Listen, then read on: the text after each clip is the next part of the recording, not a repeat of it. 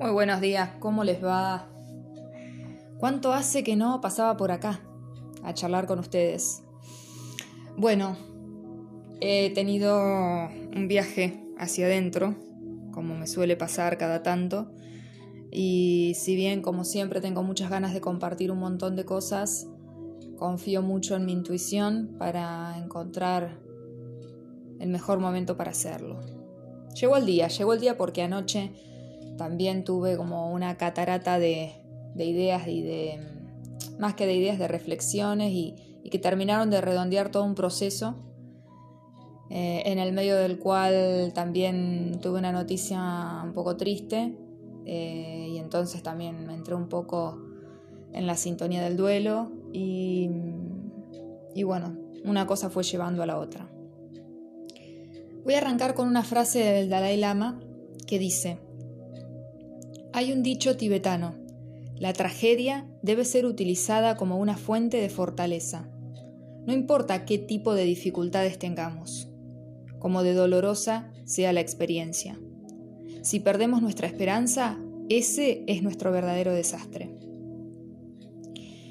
En tiempos tan convulsos como estamos viviendo a nivel mundial, no solo por la pandemia, sino por un montón de otros procesos que venían viviéndose a nivel social, económico, político, colectivo, ¿no? Momentos de cambio. Nada es casual y todo es causal y la pandemia no hizo más que terminar de sacar a la superficie desde las raíces más profundas todas las desigualdades, los vacíos que hemos olvidado en la construcción de de la sociedad tal cual la hemos construido, en la suma de los distintos colectivos de cada país, de cada continente, de cada religión, de cada lengua, de cada nivel de estrato socioeconómico en el que terminamos clasificando a los países también y las sociedades. Y si bien esto es algo como muy enorme, como para que alguien tan simple como yo pueda querer afrontarlo, no puedo dejar de, de hablar acerca de lo que está pasando como un ser humano más que habita esta tierra y que por mi sensibilidad, creo que es la sensibilidad que todos llevamos dentro y que algunos tenemos más bloqueada, más despierta, más dormida. Algunos somos más sensibles por naturaleza, otros menos, pero todos tenemos la fibra humana, ¿no? La fibra de, de la humanidad y de la sensibilidad, de la vulnerabilidad que implica ser humano en la tierra y en estos tiempos, ¿no? En tiempos de, estos cambios, de estos cambios y de estas evoluciones y reevoluciones del ser humano como, como especie, podríamos decir, ¿no? Incluso. El planeta mismo también está atravesando su propia crisis, su propio proceso de transformación, de un recalculando en cuanto al clima, las especies, de los cuales nosotros lamentablemente somos protagonistas.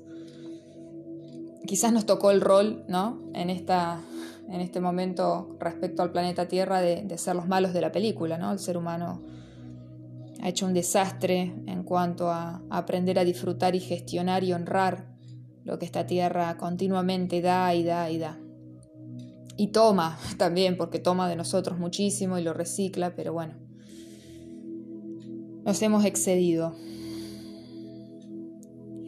Además de, de esta frase de Dalai Lama, ¿por qué la traigo? Porque siento que a nivel personal también me, justo me llegó en estos días y nada es casual, porque cuando uno entra en, un, eh, en una cierta reflexión y, y, repaso de ciertas cosas, en esos momentos de la vida donde cuando hay crisis uno empieza a volver a mirar hacia atrás, a ver qué pasó, cuándo empezó, qué sucedió, quién es uno hoy a partir de todo lo que vivió, em, inevitablemente eh, uno repasa también cuáles fueron esos momentos, esos puntos de inflexión hermosos que, a veces la vida nos regala o nuestro inconsciente refleja en el buen sentido, trayendo lo bueno desde las raíces de nuestro transgeneracional, porque no solamente heredamos lo entre comillas, malo, más bien esos recursos que ya se vuelven un obstáculo porque necesitan una, una, milla extra, una vuelta de rosca,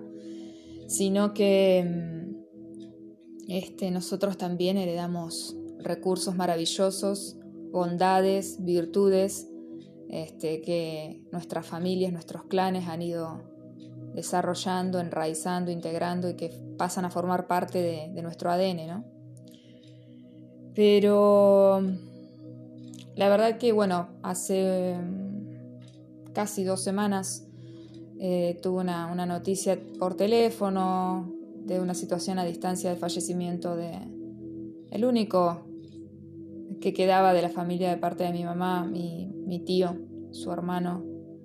Y la verdad que fue una noticia inesperada, eh, un poco turbulenta, que me, angustió muchísimo y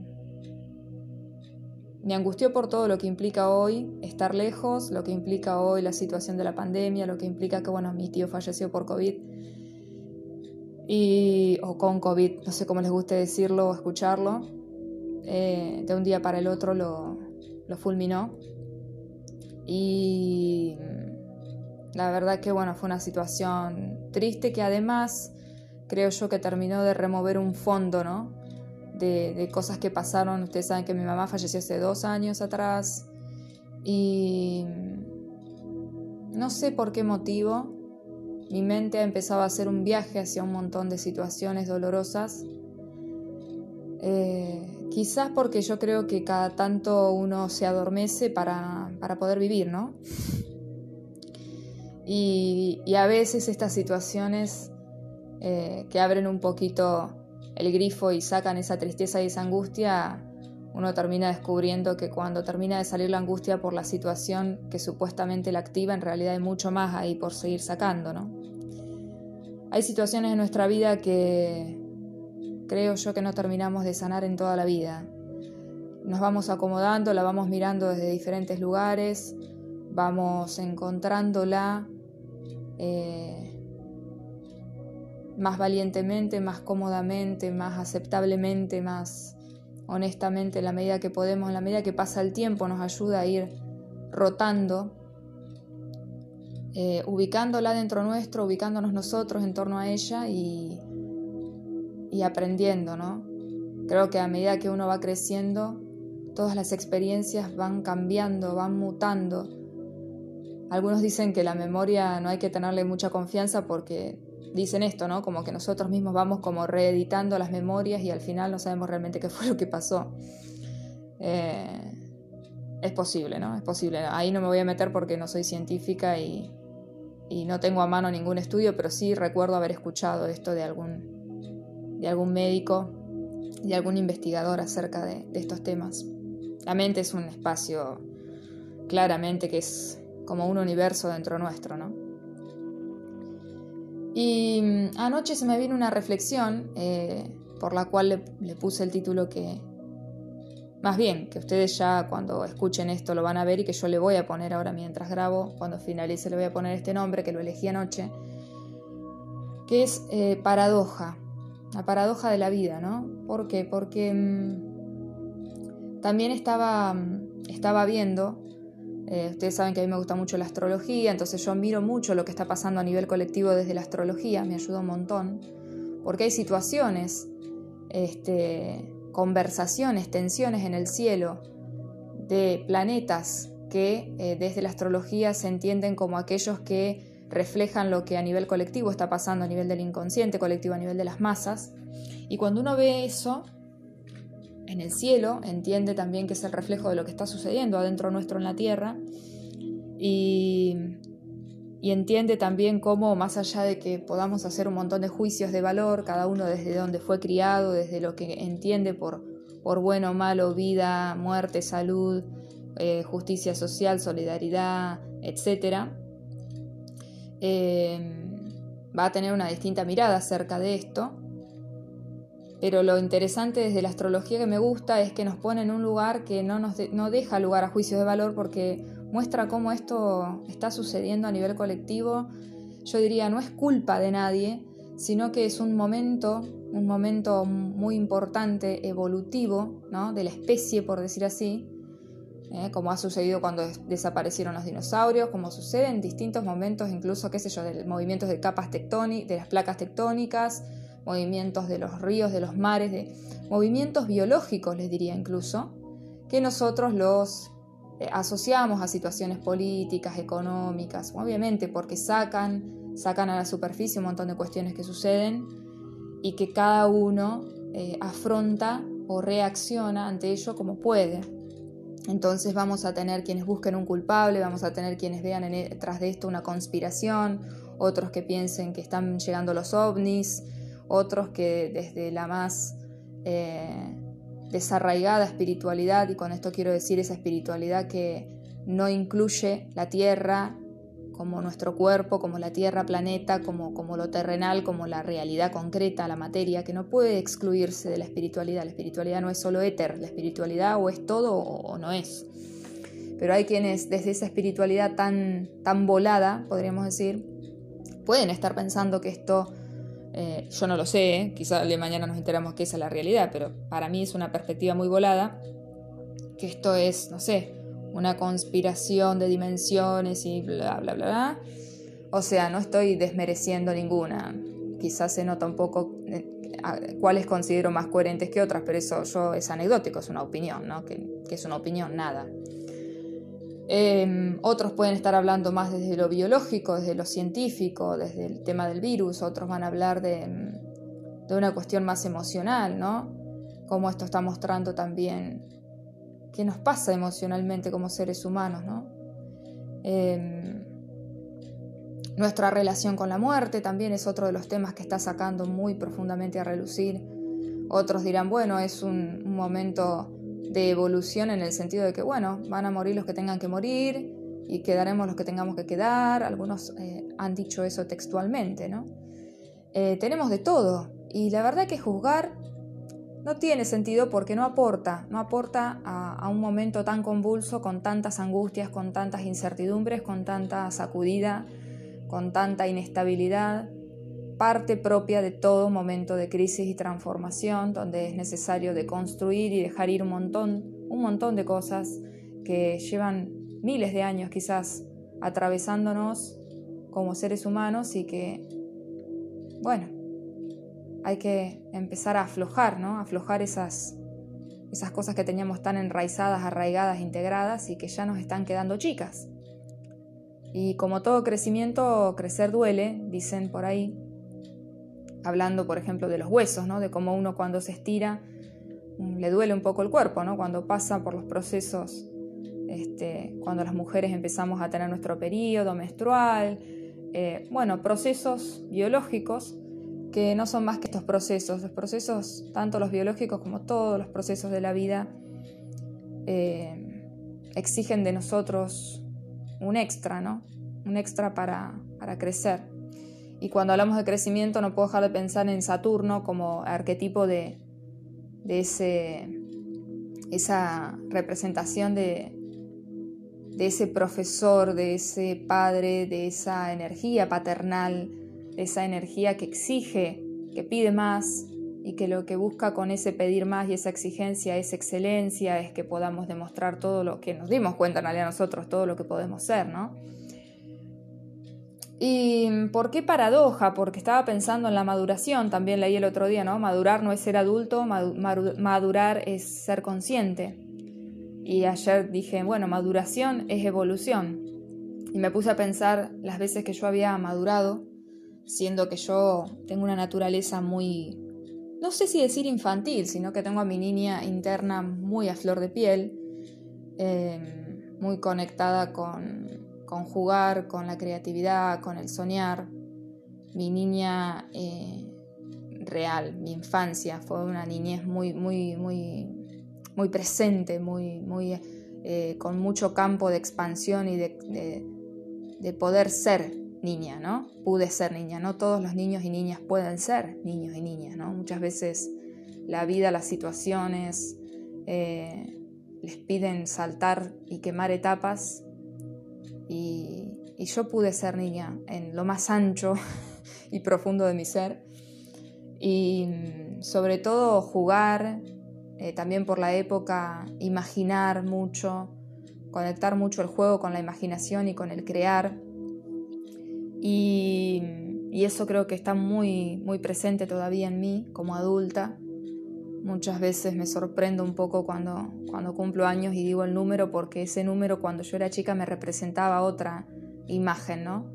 De a, de a dónde estoy ahora, cómo soy ahora y cómo me siento con esa edad. Y mm, entonces anoche escribí esto, ¿no? Que dice, paradoja, maduramos cuando nos frustramos. Las grandes frustraciones son el combustible para abrir los ojos. La paradoja lo llamo porque vivir en constante contacto con ese estado de profunda conciencia puede ser insostenible. Es también necesario volver a flotar. Y sin embargo, la sombra de la luz, eso que vimos con tanta contundencia con nuestros propios ojos, es algo difícil de borrar de la retina física y emocional, aunque también es necesario ejercitar, esperen que me perdí un poquito, aunque también es necesario, acá está, ejercitar la disolución, al menos en pequeñas dosis, para volver a vivir. Guardar el mensaje, el aprendizaje y poder dejar ir el golpe las imágenes que están grabadas en mi memoria, imágenes en forma de voces, de escenas, de ausencias, a veces es igual de imprescindible saber archivar. Confiar que la experiencia y el núcleo de lo aprendido estará ahí al pie del camino cuando por algún extraño motivo estemos por perder la memoria. Confiar porque de lo contrario el repaso constante termina por arrebatarnos la vida aún con vida. ¿Por qué grabé esto? ¿Qué quise decir ¿no? con esto? Bueno, porque vengo pensando, creo que lo he dicho en otros podcasts y, creo que dentro mío está madurando una nueva mirada de la vida, de mi lugar y, mi, mi, vocación en cuanto a la espiritualidad o lo espiritual o esto de trabajar en nuestro mundo interno, ¿no?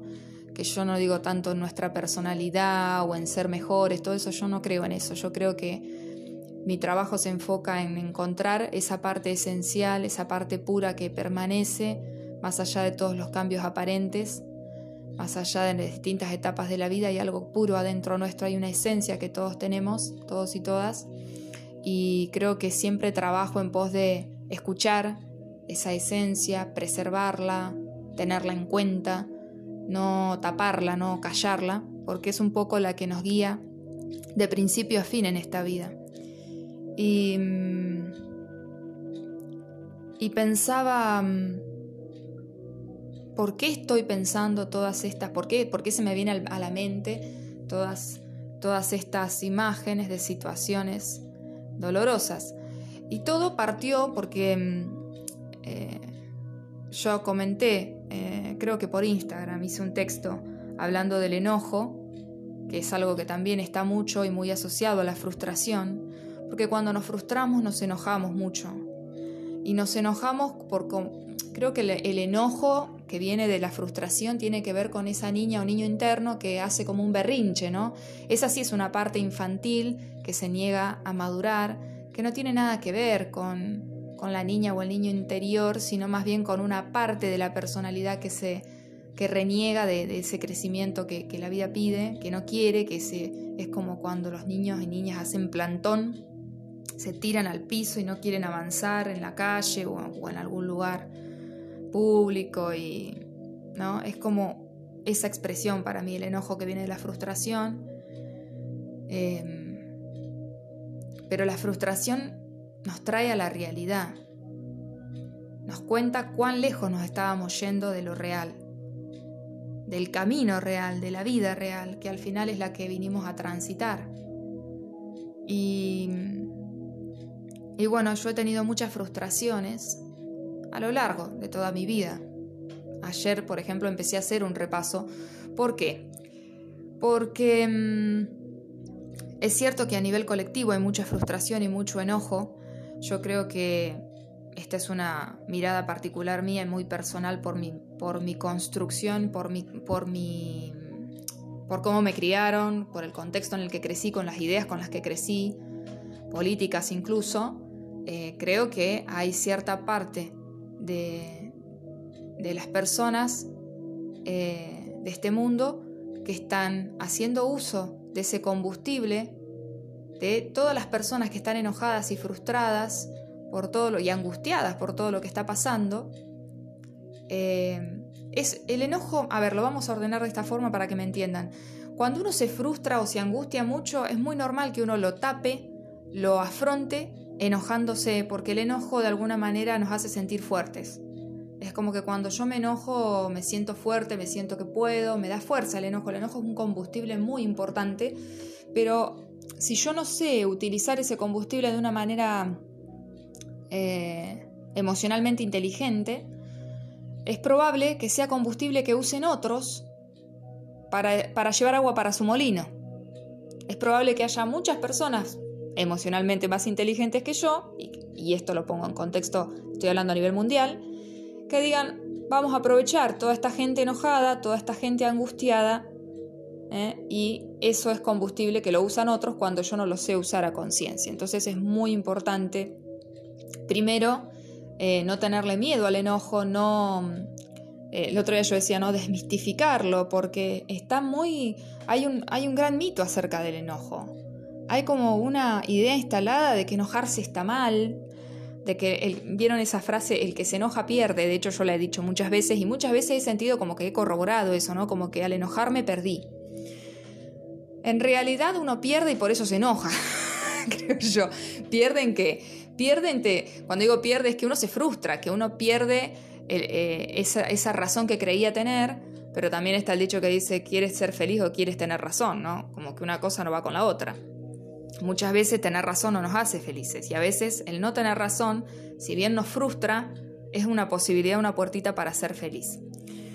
Em, entonces es importante hablar del enojo para mí porque ante tanta angustia y frustración que hay, es muy normal que lo que se esté utilizando mucho inconscientemente sea el enojo para poder afrontar eso, ¿no? Y entonces las, las explosiones que estamos, estoy apoyando el celu, las explosiones que estamos viendo, ¿no? Que además cuando son a nivel colectivo, eh, quienes trabajan con psicología, sean psicólogos, están eh, cercanos a estos saberes, saben que las masas son como entidades, ¿no? Son como que la masa eh, como, como, como, grupo colectivo, los colectivos tienen como una identidad que supera la identidad particular o personal o individual hay algo, ¿no? Hay como una energía de las masas que, termina como poseyendo a quienes forman parte y construyen esas masas. Si sumamos eh, uno a uno 20 personas, bueno, no es lo mismo cada persona individualmente que cada persona de esas cuando están las 20 juntas, por ejemplo, reclamando por algo, ¿no? Hay como algo que se activa ahí a nivel psicológico, a nivel inconsciente, que tiene que ver con el inconsciente colectivo.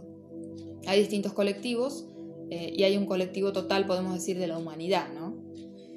Em, entonces para mí era muy importante esto porque yo estaba muy enojada, un enojo que se me, se me despertó, eh, muy propio también de los procesos de duelo, pero no sé si es por el duelo de lo que pasó con mi tío, sino quizás que se activó de nuevo esa etapa del duelo que tuve con respecto a la muerte de mi mamá, y también se activó todos los enojos que quizás sigo sintiendo que en realidad no hacen más que proteger dolores muy profundos desde que mi familia eh, dejó de, mi familia dejó de circular un poco el amor y el afecto y empezó a haber como un estallido desde el centro hacia todos lados em, una familia que, con la que yo crecí y me sentí muy amada, muy contenida, muy estimulada, muy em, nutrida, porque la verdad que todos los valores que tengo y desde los cuales eh, me siento orgullosa de, los padres que, tuve y, de haber crecido con hermanas, eh, con todas las historias que atraviesan mi familia, eh, siento que me han transmitido mucha humanidad en mi casa. entonces me puse a recorrer un poco todos esos enojos porque me di cuenta que estaba demasiado enojada no sé si hay una medida, ¿no? Para el enojo, pero me sentía como que había enojos que venían de más lejos que el enojo por situaciones posteriores a, lo del fallecimiento de mi tío que activó situaciones con mi hermana, con, mi entorno más cercano, que me hicieron enojar mucho por revivir situaciones, eh, angustias, dolores que ya había vivido en situaciones similares como fue el fallecimiento de mi mamá, como fue la ausencia de mi papá por decisión propia, que es como una muerte, para el inconsciente es una muerte también. A veces cuando hablo de mi papá que está vivo, muchos creen que murió, porque yo hace, eh, siempre cuento, hace como ya 10 años que no, no lo veo a mi papá, no he escuchado nunca más su voz. Eh, nos hemos intercambiado algún que otro mensaje desde hace unos años a esta parte cuando volvió a aparecer, pero mi papá no solo se separó y se divorció de mi mamá, sino que se separó y se divorció de la familia, digo yo. Eh, si hubiera sido una separación de mis padres, no sé si me hubiera afectado tanto porque nosotros ya estábamos grandes con mis hermanas. Tenía, yo tenía 25, Sole tenía 24, Euge tenía 27. Cuando todo esto pasó, con mi hermana más grande ya estábamos cada una estudiando en distintas ciudades. Eh, la que más lo sufrió fue Sole por estar viviendo con mis viejos y, y es anecdótico, pero yo puedo contar y hablar de esto a partir de mi experiencia. No, no, no importa lo que, eh, las cuestiones personales que puedo compartir acá como experiencia de mi familia, de mi historia, sino que les quede el mensaje ¿no? de pero bueno, no puedo hablar del enojo, de la frustración y del dolor si no es hablando de mis enojos, mis frustraciones y mis dolores, porque es desde ahí que conozco eso que nombro, ¿no? Cada cual sabrá qué viaje hacer para esto. Cuestión que mm, eh, hay, hay, muchos dolores. los dolores más grandes, yo fui fui a buscar primero cuáles son los dolores más grandes que todavía son situaciones que me dan ganas de llorar, que me angustian, pensaba ayer, ¿no? Que cuando uno se angustia le agarra como un nudo en la garganta y es como que hay como un tapón que uno pone y no deja que salga toda esa, angustia que viene saliendo de, abajo hacia arriba desde el corazón, va, va, como tratando de salir por la garganta y uno como lo taponea, ¿no? De alguna manera inconsciente. Bloquea un poco porque quizás es mucho, porque uno tiene miedo a qué va a pasar si uno deja salir toda esa angustia y uno no, no, lo piensa, ¿no? Lo hace inconscientemente, pero pensaba que cuando uno siente esa angustia, siente ese nudo en la garganta, eh, tampoco puede entrar la vida, ¿no? Eso es un tapón que no solo no deja salir, sino tampoco, tampoco deja entrar. No deja entrar el aire. ¿eh? Y el aire, simbólicamente para el inconsciente, es vida. Entonces, em, hice todo un viaje en estos días, eh, quizás por la sensibilidad que activó el fallecimiento de mi tío, porque me conecta con lo que está pasando a nivel colectivo, porque también me hace dar cuenta de cómo cuando uno no, vive ciertas experiencias, no es muy difícil conectar con ella porque tenemos, hemos desarrollado, el ser humano ha desarrollado cada vez más esta capacidad de naturalizar las tragedias, de escuchar cosas tremendas y no conectar con el otro y con la realidad del otro. Y a mí me preocupa porque creo que no es que creo que hay que empatizar con el dolor y sufrir a la par del otro para que estemos todos parejos, sino que creo que es muy importante poder registrar, eh, tener esa capacidad de acercarme, no sé si ponerme en los zapatos del otro, pero acercarme a comprender, porque en la medida que yo puedo integrar otras miradas y otras realidades y otras experiencias es que puedo ser más humano, más humana. Cuando yo dejo de, de registrar lo que al otro puede llegar a estar pasándole, lo voy a juzgar y voy a exigir y voy a pedir del otro cosas que el otro no puede ser, dar, ni sentir, ni, ofrecer en el momento, ¿no? Y en un momento colectivo donde hay tantas cosas atravesándonos a nivel colectivo, a nivel familiar, a nivel personal, es como eh, todos los engranajes activados al mismo tiempo. A veces a lo largo de la vida se activa un engranaje que es de, una persona sola, que activa a veces el engranaje familiar, a veces eso activa un poquito el colectivo cercano, pero ahora es como que se activaron a todo dar todos los engranajes desde el colectivo hacia adentro, creo que fue, Fue como una cuestión colectiva que terminó de volver a activar y sacar a la superficie cuestiones familiares, personales, de países, de religiones, de economías, de políticas, de todos los tipos de clasificaciones que el ser humano inventó para ponernos como en cajitas y determinarnos y entendernos y comprendernos, esta cosa que hace la mente, ¿no? De diversificar, eh, dividir, establecer, seleccionar. Y, y bueno, con todo este enojo, hace unos días, yo hace muchísimo tiempo dejé de, de hacer mis lecturas diarias que hacía de Matías de Estéfano, que lo he nombrado otras veces, y lo volví a retomar a ver quién, de qué andaba hablando Matías, y nada es casual, porque nada es casual. Uno cuando está dispuesto a abrir y a meterse en un viaje de esos curativos ¿no? propios, la información llega, así como me llegó esta frase del Dalai Lama que me, que me quedó ahí como dando vueltas, que la compartí en Instagram así muy, muy eh, superficialmente y cuando la volví a leer dije esto es para mí, es para mí, es para mí.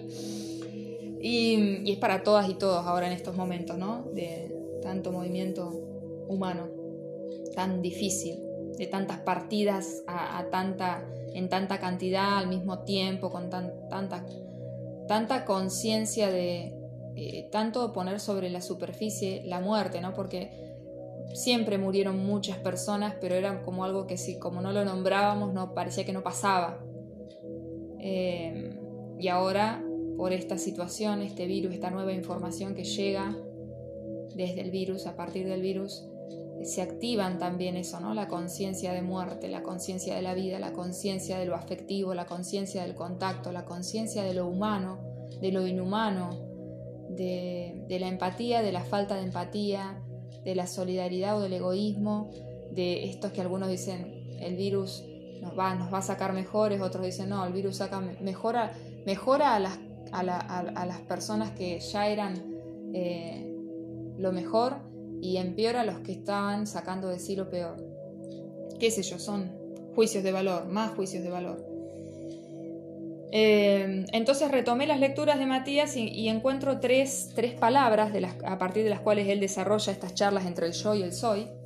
Y me fui directamente, es muy loco porque me fui directamente a una que decía problema. La que seguía era lucha, que estuvo muy bueno el, el texto de lucha porque desmitifica también la palabra lucha, que para mí era como lucha, mi mamá, ¿quién era? Mi papá decía siempre es una lucha. Mi mamá eh, me decía que, era que yo era una luchadora.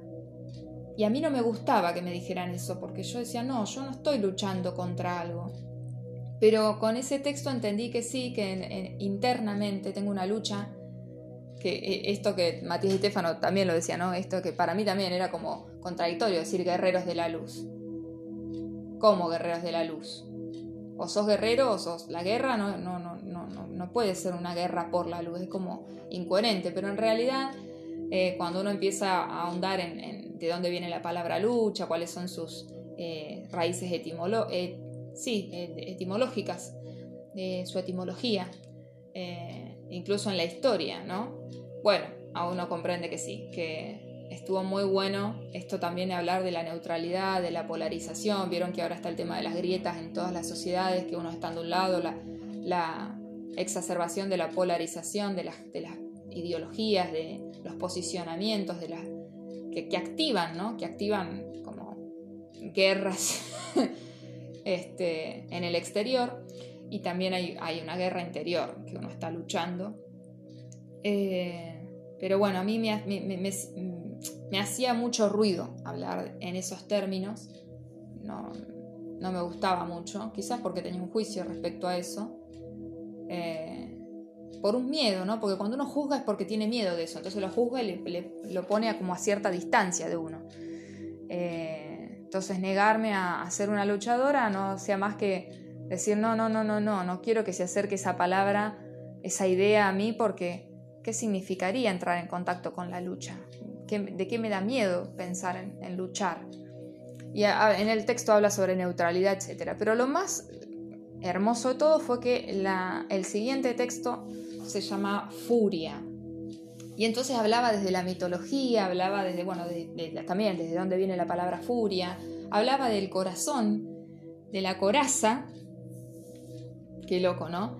Eh, las, las raíces de esas palabras y estas frases también que usamos mucho de ponerle el pecho a la situación, y mm, entonces termina hablando de cómo nosotros, este, cómo en nosotros se activa la furia, eh, y hablaba de la frustración, y habla, bueno, los invito, después si puedo se los dejo por acá, pero en yo soy.red eh, entran a posteos Yo y Soy, en una de las solapas posteos, entran en Yo y Soy y ahí pueden buscar el 17 de abril.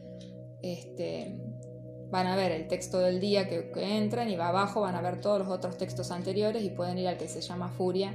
Ese es este, impecable. Quizás después se los grabe y se los deje por acá.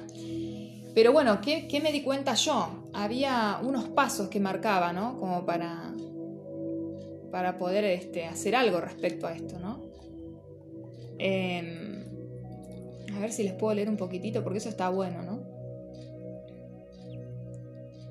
Eh, acá, algunos pasos que daba.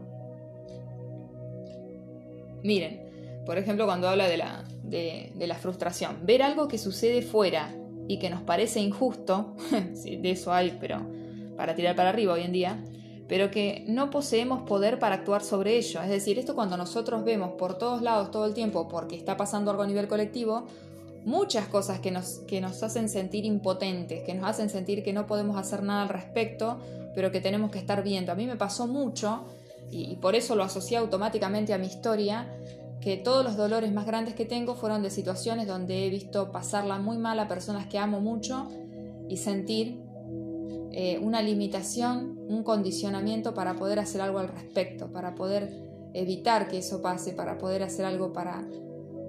Eh, este, este, en psicología dirían ¿no? que se me activó el arquetipo de la salvadora, eh, para poder evitar el dolor del otro. ¿no? Es muy duro, creo que no sé si mi alma habrá elegido venir a vivir eso, que volándola un poco, pero yo he tenido muchas situaciones de tener que ver a otros sufrir mucho, personas que amo mucho, y eso ha sido para mí las cosas que más me han dejado cicatrices, eh, que todavía no, creo que no están cerradas, y son cosas que, de las que me cuesta mucho hablar. Hoy voy a tratar de hacer un repaso para que, porque yo creo que cuando uno comparte eh, lo que vive, eh, anecdóticamente, más allá de la historia personal, como les decía hoy, eh, hay, hay una, resonancia en, cada otra persona que está recibiendo esa información porque activa también un poco de reflexión en sí misma, en su propia historia. Es compartiendo que, que nos transformamos y que tomamos conciencia, no guardándonos las cosas que vivimos, ¿no? ¿Para qué las queremos guardar? Por lo menos vamos a compartir si aprendimos algo. Eh, entonces dice, eh, ver algo que sucede fuera y que nos parece injusto, pero que no poseemos poder para actuar sobre ello, eso produce furia. Esto está relacionado a un mal manejo de la kundalini, ¿no? de esa energía que sale del chakra raíz, que es uno de los chakras que también maneja mucho el tema, está asociado al tema de los miedos, más de miedos de supervivencia, ¿no? como está pasando ahora, miedo a la muerte, culpas, eh, dolores, y todos esos dolores, esas escenas de la vida personal este, dolorosas que no, que no hemos logrado sanar, pero hemos tenido que seguir viviendo, y entonces le hemos como puesto como una curita o hemos tapado, eh, están eh, siempre archivadas en ese chakra raíz, ¿no? Chakra que nos conecta con lo más ancestral. Entonces dice, ese mal manejo de la kundalini se produce por un exceso de coraje, es decir, de ocultar la verdad del mundo interno en una coraza de virilidad o valentía, de cerrar el corazón por miedo, por culpa. Y ese ocultamiento esconde un trauma, un prejuicio o preconcepto por algo anterior, un, algo vivido con anterioridad que nos ha dañado o una razón por la que hemos dañado. Fíjense esto que dice, ¿no? Hablaba hoy yo de poner el pecho, del tema de alguien que, que tiene mucho coraje en otros países, el coraje está asociado a eso, a tener mucho, mucho enojo, mucha furia. Dice, pero ¿qué tiene que ver con el corazón? Porque el corazón eh, viene de la palabra coraza, que es proteger algo, ¿no? Que está oculto detrás. La coraza protege, es como el escudo con los cuales los guerreros afrontaban, ¿no? Eran los, que se ponían este, delante de la, en la primera línea de batalla, como se dice ahora con, el personal de salud, y eran los que le ponían la cara a lo más duro de las guerras, ¿no? Eh, eh, dándole más margen de acción a los que estaban detrás. Eh, a veces eran los que primero morían también, ¿no? Entonces muchos decían qué valentía que tenían esos guerreros, que eran los que iban con sus corazas, con sus este, escudos, ¿eh? a afrontar las primeras líneas de batalla. desde allá viene viajando. Entonces, lo que dice esto es eso, ¿no? Que hay un exceso de coraje, ¿eh? Eh, es decir, de ocultar la verdad del mundo interno en una coraza de virilidad o valentía, algo que también a mí, en todas las situaciones de dolor que yo les digo, todo el mundo me dice, sos muy fuerte, sos muy fuerte.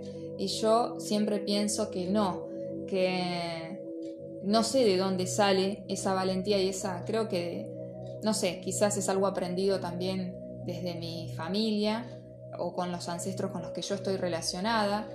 Eh, no sé de dónde sale esa fuerza para sobreponerme a un montón de situaciones muy duras, muy, muy duras, se los puedo asegurar. Em, que bueno, a cada quien, alguna, no a todo el mundo le toca atravesar este tipo de situaciones. Eh, a mí me ha tocado, es así, o las he elegido inconscientemente, no lo sé. Em, pero bueno, la cuestión es que es ahí, las he vivido con muy corta edad. Para mí creo que con 36 años he pasado por situaciones en muy poco tiempo, además, creo yo, porque los primeros 25 años, como les decía, fueron, la verdad que normales, entre comillas, con las frustraciones y problemas y cuestiones muy básicas de cualquier vida, entre comillas, normal, sin sobresaltos fuertes. Eh, hay personas que han vivido infancias muy duras, en mi caso no fue así, pero sin embargo, a pesar de tener 25 años y tener buenas bases, eh, a veces la vida te muestra una cara bastante agria, dolorosa, dura, eh, que te regala el crecimiento, como les decía hoy. Pero bueno, no vamos a ir de tema. Voy a terminar el texto, el texto y después hacer un poquito de hilo con lo personal. Eh, entonces, eh, es decir, ocultar la verdad del mundo interno en una coraza de virilidad, eso tiene que ver mucho con la energía masculina, ¿no? O valentía, de cerrar el corazón por miedo, por culpa, porque cuando uno eh, pasa por estas experiencias tan dolorosas, es como que hay algo dentro de uno que se cierra. Yo lo he sentido en mí. Que se cierra a la vida. Es tan doloroso, implica tanta energía gestionar eso, que uno no, tiene, no, no está disponible por mucho tiempo para vivir realmente, para abrirse. No puede. Es como. como. como que uno queda mm, con un trauma, ¿no? Como dice acá. Eh, a veces por cosas que uno siente que hizo o que dejó de hacer, y otras es por situaciones que uno tiene que, en mi caso es una situación de como de sentir de estar eh, de testigo de situaciones dolorosas y es em, terrible. Em, ese ocultamiento esconde un trauma, un prejuicio o preconcepto por algo anterior, ¿eh? O sea, un trauma, en mi caso para mí es más un trauma, en otro caso puede ser un prejuicio o preconcepto por algo que uno vivió, que le dejó un mensaje que es distorsionado, eso pasa mucho ¿no? en, cuanto a los síntomas en biodecodificación, o una razón por la que hemos dañado, ¿no? También es como que nos sentimos culpables por algo que hicimos, entonces eso también hace que nos cerremos a la vida. Entonces, bueno, pero ¿cómo hago, no? ¿Cómo hago para gestionar? Pregunta el yo al soy, le pregunta, ¿cómo hago para gestionar, para, para sanar esto? esta furia. Entonces, primero haciéndote consciente de aquello que ocultas, de la verdadera emoción o idea que tratas de proteger dentro de ti. ¿Mm? Segundo, identifica dónde sientes que has perdido el poder y cuándo fue la primera vez que lo perdiste. ¿Qué quiere decir esto, no?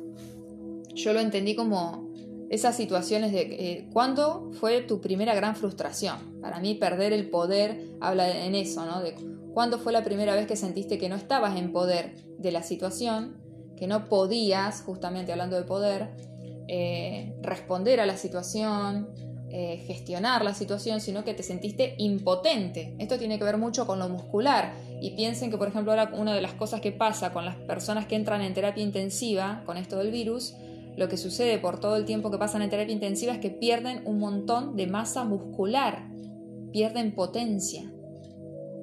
Y la mayoría dicen que quedan muy cansados, que no tienen fuerza. Eso es todo un, tema, simbólicamente hablando, de poder, de poder, de, del potencial, de sentirme que puedo. Tiene que ver con la impotencia con perder fuerza muscular. Los músculos tienen que ver con la potencia. Cuando hay un tema muscular, hay, hay algún conflicto, algún síntoma a nivel muscular, tiene que ver con alguna situación en la que me sentí impotente, que no podía hacer nada al respecto. atados de pies y manos, dicen algunos, ¿no? Entonces dice, bueno, eh, identificar dónde sientes que has perdido el poder y cuándo fue la primera vez que lo perdiste. Esto te llevará al origen de la idea que te mantiene atrapado en tu incapacidad de crear, de manifestar, de sentir, de abrirte a la vida, diría yo. Recuerda que la, porque es como la, ¿cuándo fue la primera vez que te cerraste? ¿Cuándo fue la primera vez que el dolor fue tan grande que te cerraste para protegerte? Eso es la coraza. ¿Y qué era lo que protegías? ¿no? ¿Qué, qué decía ese dolor? Allí se esconden tus prejuicios, preconceptos, porque ahí quedó una idea grabada, que es la que nos mantiene agarrados a ese dolor. Recuerda que la furia que expresas afuera es solo tuya, es tu propia energía sin conciencia, sin poder ser gestionada, sin propósito. Así, el tercer paso será replantear la situación, repensar las actitudes que tomas ante la vida, llevando conciencia al porqué de las corazas que creaste y que creas. ¿No? ¿Cómo transformo esto? Pregunta, ¿no? Sabiendo que todo está bien aún así. ¿Eh? Aceptar que las cosas así no sé si decir que están bien, sino que esto es lo que hay, esto es lo que está pasando, que creo que también hay un gran, un elevado grado de negacionismo, que es otra de las actitudes de respuestas o reacciones infantiles que muchas veces damos cuando, cuando la frustración es demasiado grande, entonces lo que hago es negar, ¿no? Son procesos de duelo, estamos duelando colectivamente una forma de ser social, de ser colectivo que ya no va a volver. Esto no tiene nada que ver con la normalidad, la no normalidad, la nueva normalidad. Tiene que ver con algo mucho más profundo del ser humano que está pasando, me parece. Entonces algunos responden negando, otros responden enojándose y explotando, otros responden buscando conspiraciones y culpables, otros se mueren de, angustia, de depresión, otros se paralizan por el miedo, porque otra cosa que quiero dejar claro acá, ¿no? Que tema aparte, pero el miedo no es malo. Están haciendo del miedo también una... Mm, yo sé que muchas veces uno dice, o, estás en el miedo o estás en el amor. Sí, pero eso es para un ideal que en este planeta Tierra no se puede sostener. Estamos en una experiencia humana. Entonces, si fuéramos solo espíritu, y sí, obviamente estaríamos en amor.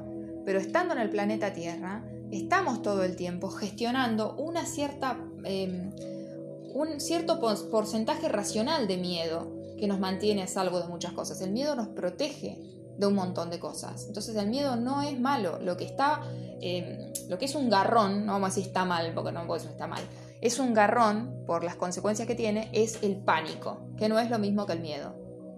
El miedo en su, en su, en su justa proporción nos mantiene a salvo. Nos está diciendo, ojo, esto como si me acerco al filo de, de, un edificio y no hay baranda. Y, va a haber miedo, ¿por qué? Porque es tu propio cuerpo, tu, propia, eh, tu propio instinto de supervivencia que te dice, cuidado, pues si caemos de acá no la contamos. Entonces ese miedo te está cuidando. Otra cosa es el pánico, que es, como está pasando todo esto, no dejo de vivir, no puedo vivir y no puedo dejar de estar todo el tiempo consumiendo ese miedo y me paraliza, no puedo vivir, no puedo hacer dentro de lo que se puede hacer en un contexto como el que estamos viviendo, teniendo en cuenta de que lo que yo hago afecta a otras personas, bueno, entonces eh, ahí sí hay un problema, ¿no? Es como cualquier síntoma, ¿qué es un síntoma? Algo que me afecta, que no me deja vivir mi vida plenamente. Pero la vida plena va a ir cambiando según el contexto. La plenitud mía hoy puede ser X y mañana puede ser mucho más o mucho menos según la circunstancia que uno esté atravesando. ¿Mm? Entonces, creo que lo, que lo que nos está proponiendo la vida también es que no podemos seguir haciendo como que no pasa nada cuando está pasando de todo. ¿Eh? Así, a una situación extraordinaria necesitamos respuestas, actitudes extraordinarias. ¿Mm? No podemos querer responder, como lo, decía Einstein, a una situación ¿eh? con los mismos recursos anteriores que nos trajeron a donde estamos ahora. Tenemos que encontrar nuevos recursos, nuevas respuestas. Volviendo. Eh, dice el soy, le responde, ¿no? Este, cuando pregunta cómo transformo esto. Lo que tienes dentro de ti está estancado en tu mente como una idea preconcebida que necesita replantearse.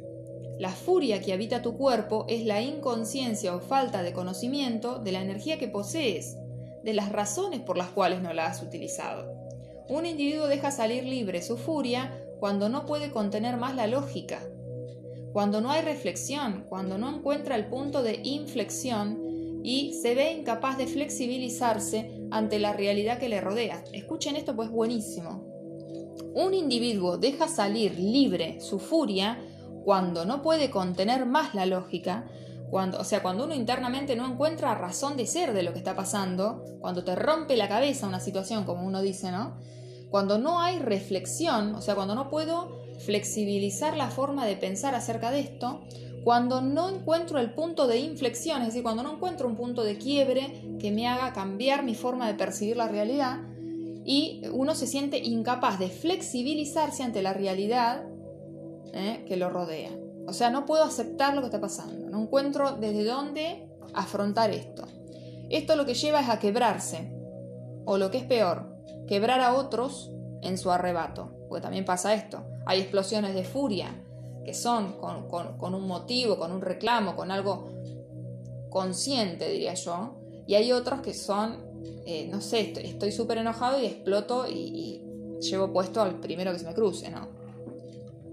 Sería un arrebato. Entonces yo dice, puedo comprender pues que la rabia que siento conmigo mismo puede llegar a proyectarla, puedo llegar a proyectarla en otros. Que la culpa que siento por lo que hice o no hice se puede proyectar en otros culpándolos de manera vengativa y corajosa, corajosa del coraje, no del enojo. Que esta energía puede ser utilizada para algo nuevo sin tener que estar ligado a lo viejo. Entonces dice, soy, dice, te daré un consejo, libera la rabia, libera la ira, libera tu furia.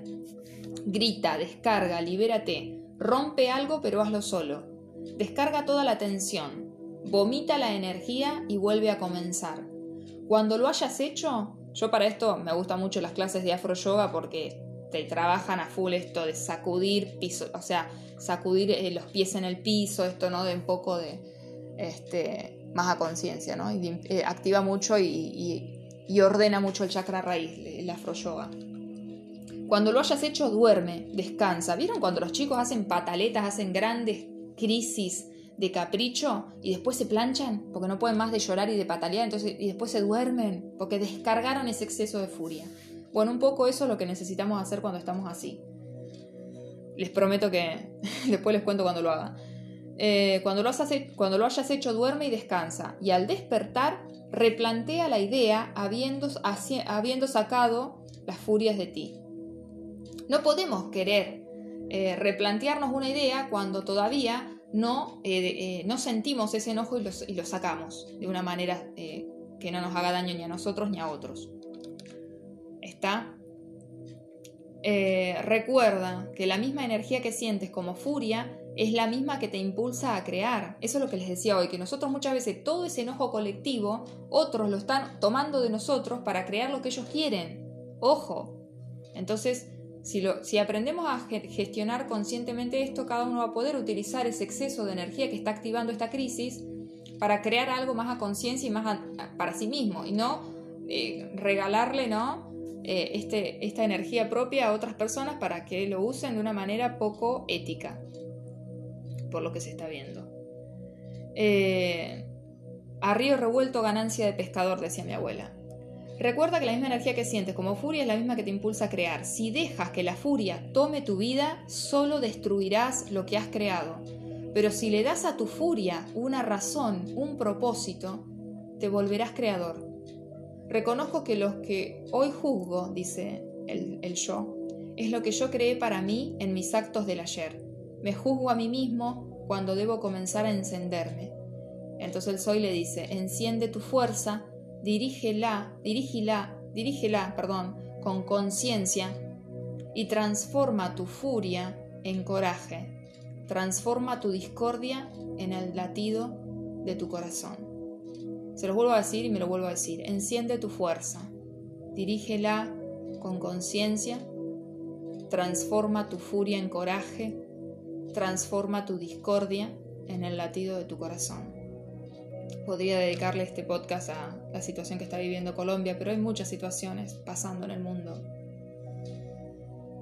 Em, miren, yo a nivel personal puedo ir a situaciones de mi niñez, de frustraciones que aparentemente pueden ser pequeñas, me acuerdo, y de hecho hay una foto en la que mi abuela hizo UPA a mi hermana más grande y no a mí, y, estoy en la foto en primera plana llorando con mi hermana UPA de mi abuela, las dos muy sonrientes, imagínense para mí el rechazo, eh, el, desplace que fue eso, ¿no?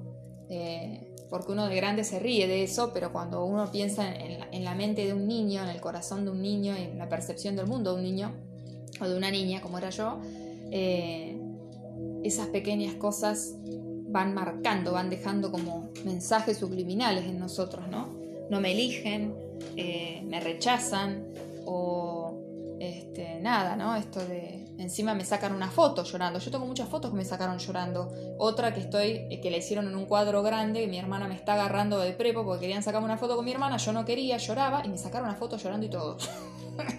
Medio perverso mis viejos, pero bueno, creo que en esa, esa cosa obstinada que uno tiene a veces de lograr ciertos recuerdos fotográficos, cierta cosa, se olvida de en esas épocas, creo que ahora es más consciente, ¿no? Que el, niño o la niña tienen derechos, eh, son seres humanos que sienten, que piensan, hay que poder preguntarles, hay que poder este, reconocerles esos, esos derechos, ¿no? De elegir.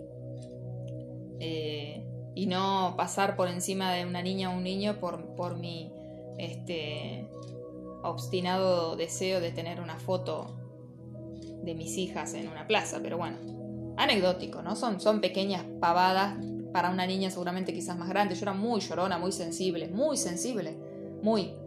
Eh, me acuerdo una foto cuando empecé la primaria con una cara de enojada tremenda, seguramente porque estaba recagada de miedo de, entrar a la primaria. Eh, en el jardín no era que le había pasado bomba, así que quizás en la primaria todo lo que era en la situación social afuera de mi casa a mí me generaba estrés. En mi casa yo era muy feliz, pues jugaba con mis hermanas, porque teníamos mucho patio, mis viejos eran hermosos como padres, madre, eh, como padre, madre. Vivíamos con mi abuela materna, todo era muy hermoso en mi infancia, yo en mi casa, digamos. Mi tema era siempre en, el afuera, me costaba ir los cumpleaños, a veces tengo memoria de no pasarla tan bien. En la escuela, o, bueno, a poco me fui, me fui hallando, ¿no? Haciendo mi lugar. Em, desarrollando una, personalidad que me permitiera sobrevivir, ¿no? Pero bueno, eh, después me acuerdo también en la primaria de hacerle una carta de amor a un nene que me gustaba mucho y no tuve mejor ocurrencia que cuando estábamos haciendo la fila eh, para saludar a la bandera, dársela adelante de, los, de mis compañeritos y como que era un momento donde no me iba a poder responder porque lo iban a retar, entonces yo como que se la quise dar creo como una forma que te la doy ahora y, y listo, ¿viste? Y después, bueno, después veo. Y él no tuvo mejor idea que rompérmela en la cara en el momento, o sea que le importó un carajo que estuviéramos saludando a la bandera. Y me acuerdo que eso para mí fue tremendo, fue como la primera herida de amor, muy inocente obviamente, en una niña de 6 años. De rechazo, ¿no? De, así, en la cara y adelante de los demás, fue espantoso. Eh, después, eh, siendo más grande, tuve una situación muy dolorosa también, muy, muy, muy espantosa, con el primo de ese chico, que era uno de los amigos de mi hermana. Horrible, horrible, horrible, horrible, donde me sentí cosificada, me sentí este, que me habían tomado el pelo, que me habían tomado de, boluda, como decimos acá en Argentina, eh, rechazada, descartada, un día para unas cosas horrible, horrible, horrible. Eh, pero bueno, cuestiones muy leves para la vida, ¿no? Los grandes dolores empezaron, como yo les decía, cuando, cuando empecé a ver que mis viejos se habían dejado de querer. Va, mi mamá seguía enamorada de mi papá, lo seguía queriendo para mi mamá. Mi mamá tenía una personalidad que para ella la familia era todo. Por eso mi mamá la destruyó completamente. Eh, el, hecho de que, se, que mi papá no solo se separara de ella, la engañara con otra persona, sino también el hecho de que él eh, eligió dejar de ser padre también de sus hijos, ¿no? Entonces a mi mamá creo que le dolió más eso que que él se separara de ella. Mi mamá tenía un gran dolor con el tema de que nosotros hubiéramos... La verdad que yo le decía a mi mamá, mi hermana más grande y yo elegimos dejar de tener contacto con mi papá en un momento mi papá estaba muy desquiciado, con planteos totalmente fuera de sí, y además había dejado de ser el hombre que nos crió toda la vida desde, con unas bases y unos valores y unas eh, lógicas que nos había enseñado y estaba como cagándose en todas las lógicas que nos había transmitido. Hoy entiendo que también es un ser humano que le han pasado un montón de cosas y que hizo lo que pudo, que quizás aguantó demasiado, quizás